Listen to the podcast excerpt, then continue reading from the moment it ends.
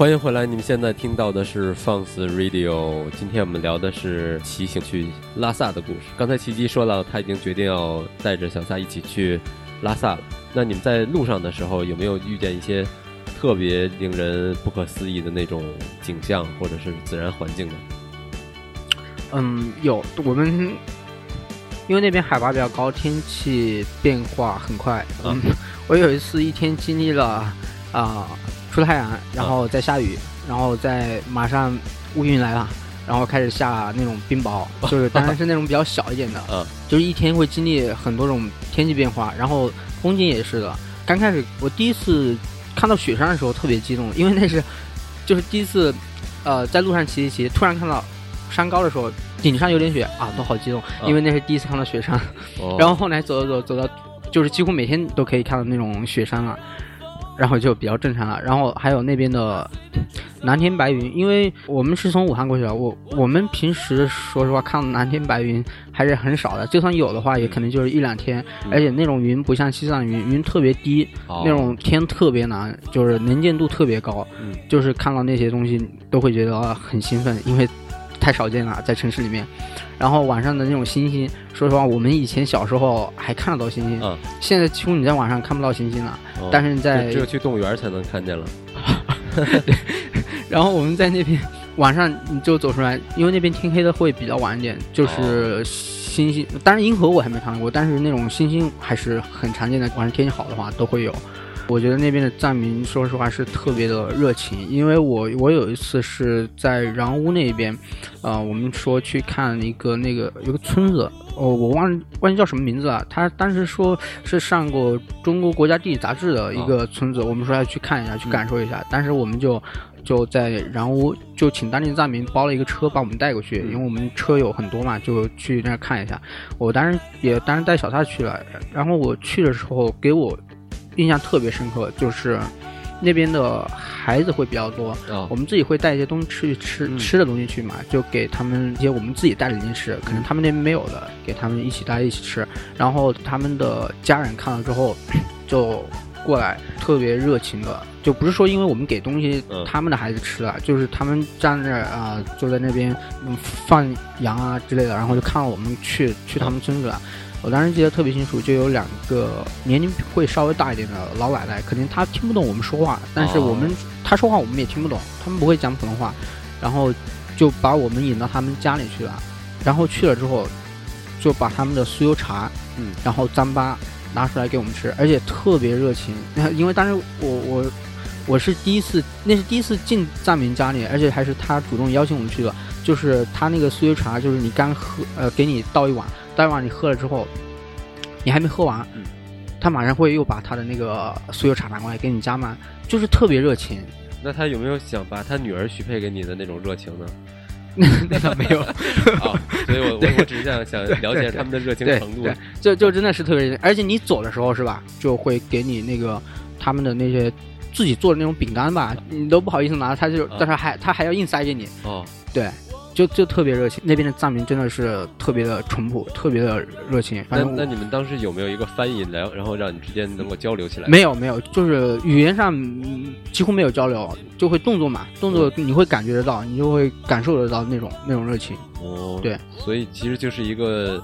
爱心的置换，对对对，一个传传达，那真的挺挺好的一件。对，一般我一直有些车友就问我会很危险，说当地的一些人啊可能会哎找你 打劫啊，或者是 找你抢东西什么之类的啊。其实我我是没有遇到的，我没有遇到，我也只是听说。我遇到的每个人，说实话还是特别的热情，对你特别的友好，就是从来没有遇到过那种。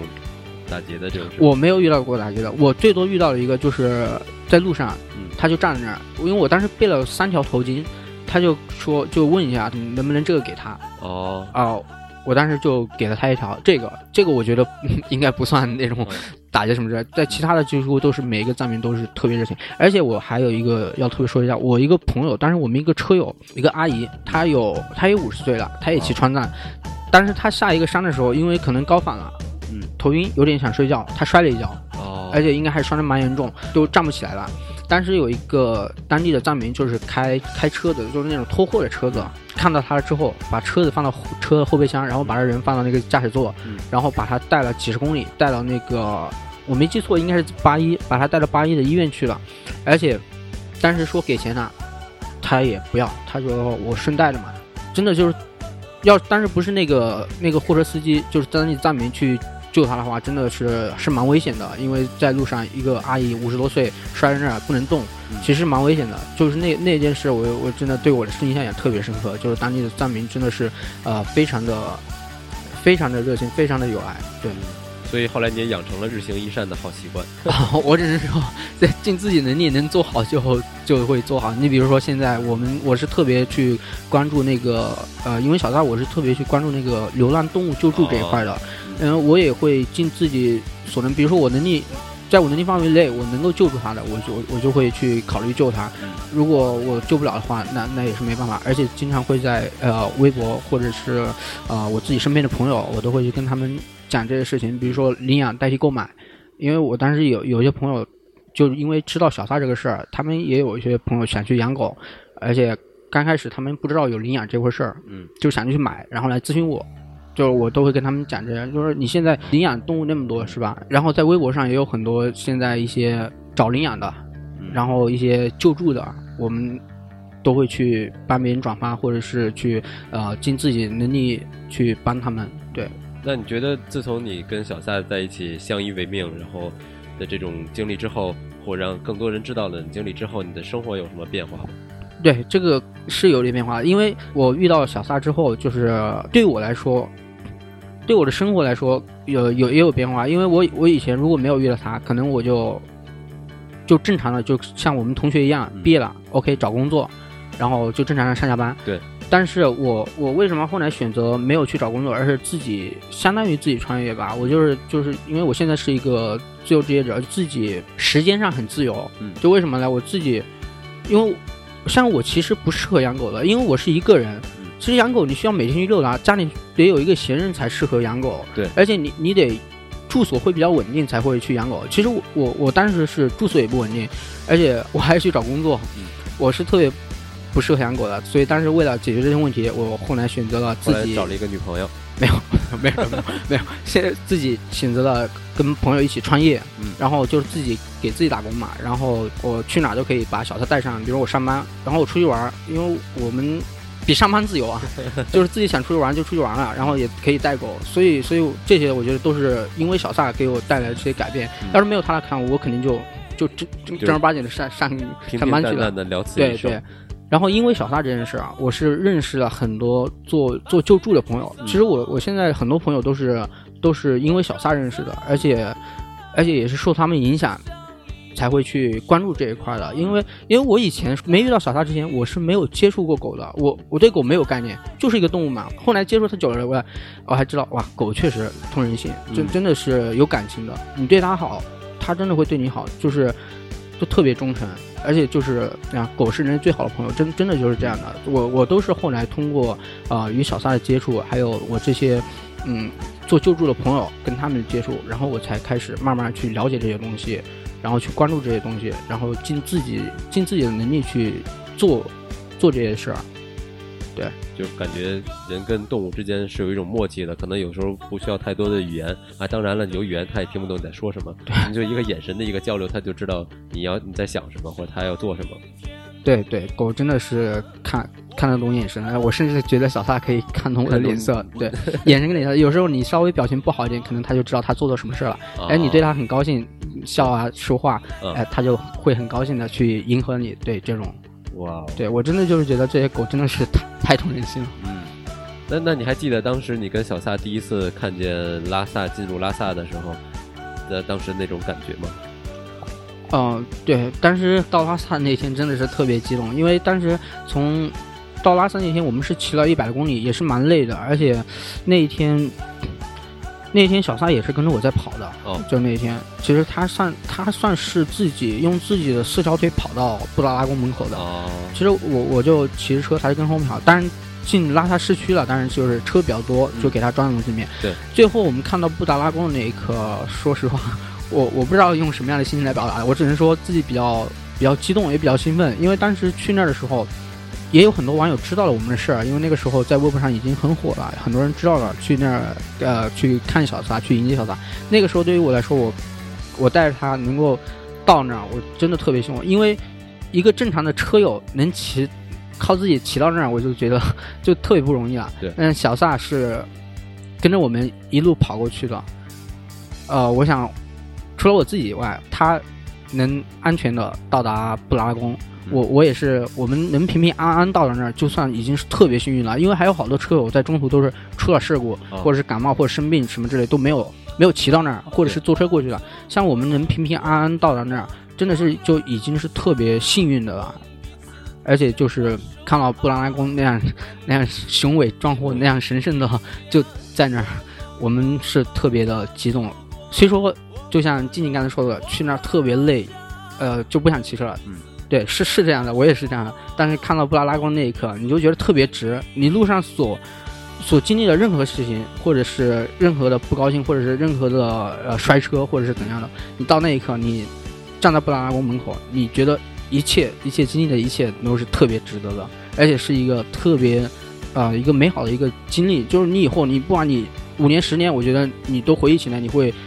每路上发生所有事儿，你都会想起来。你嗯像我现在这个事，我已经跟小涛这件事已经过去三年多了，但是中途的一些细节，我我都会记得很清楚。嗯，对，还会历历在目。对对对，嗯，那小夏你也是这么觉得的吧？嗯，是他也说是的。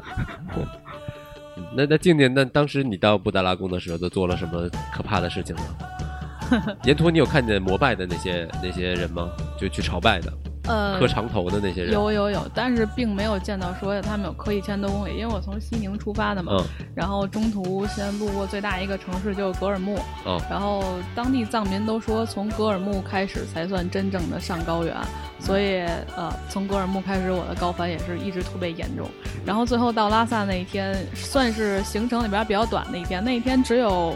九十九十多一点吧公里，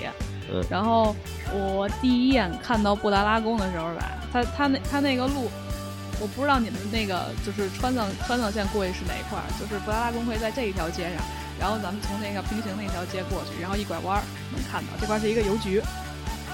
然后我就在那个邮局前面，吐了。然后那个二十一天洗了三个澡嘛，所以脸上也不太干净，嗯然后就眼泪鼻涕哈喇的抹了一脸。但是说实话，我看到布达拉宫就觉得，嗯，好像没有我想象中的那么大。嗯就是在我心目中，嗯，拉萨就是布达拉宫，所以你把眼睛闭上了，然后 感觉了一下这个气场。并没有，并没有。然后我那一天比别的一块儿骑的那个小伙伴儿，我们路上从就是头三天吧，到拉萨头三天捡了三个男孩儿，哦，嗯，然后比他们早到了两个小时。嗯我也不知道我那天是因为什么，反正就干得快。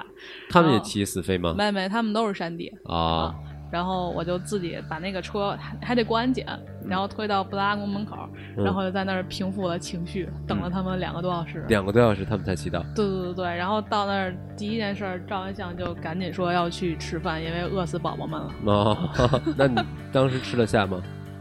必须吃得下呀，饿死了。就是每天每天感觉到下午四五点的时候，会比这一天骑的都要快，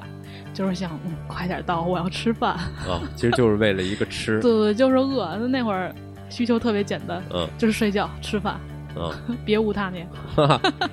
嗯，所以所以其其实我觉得想法越简单的人越能达到他的目的。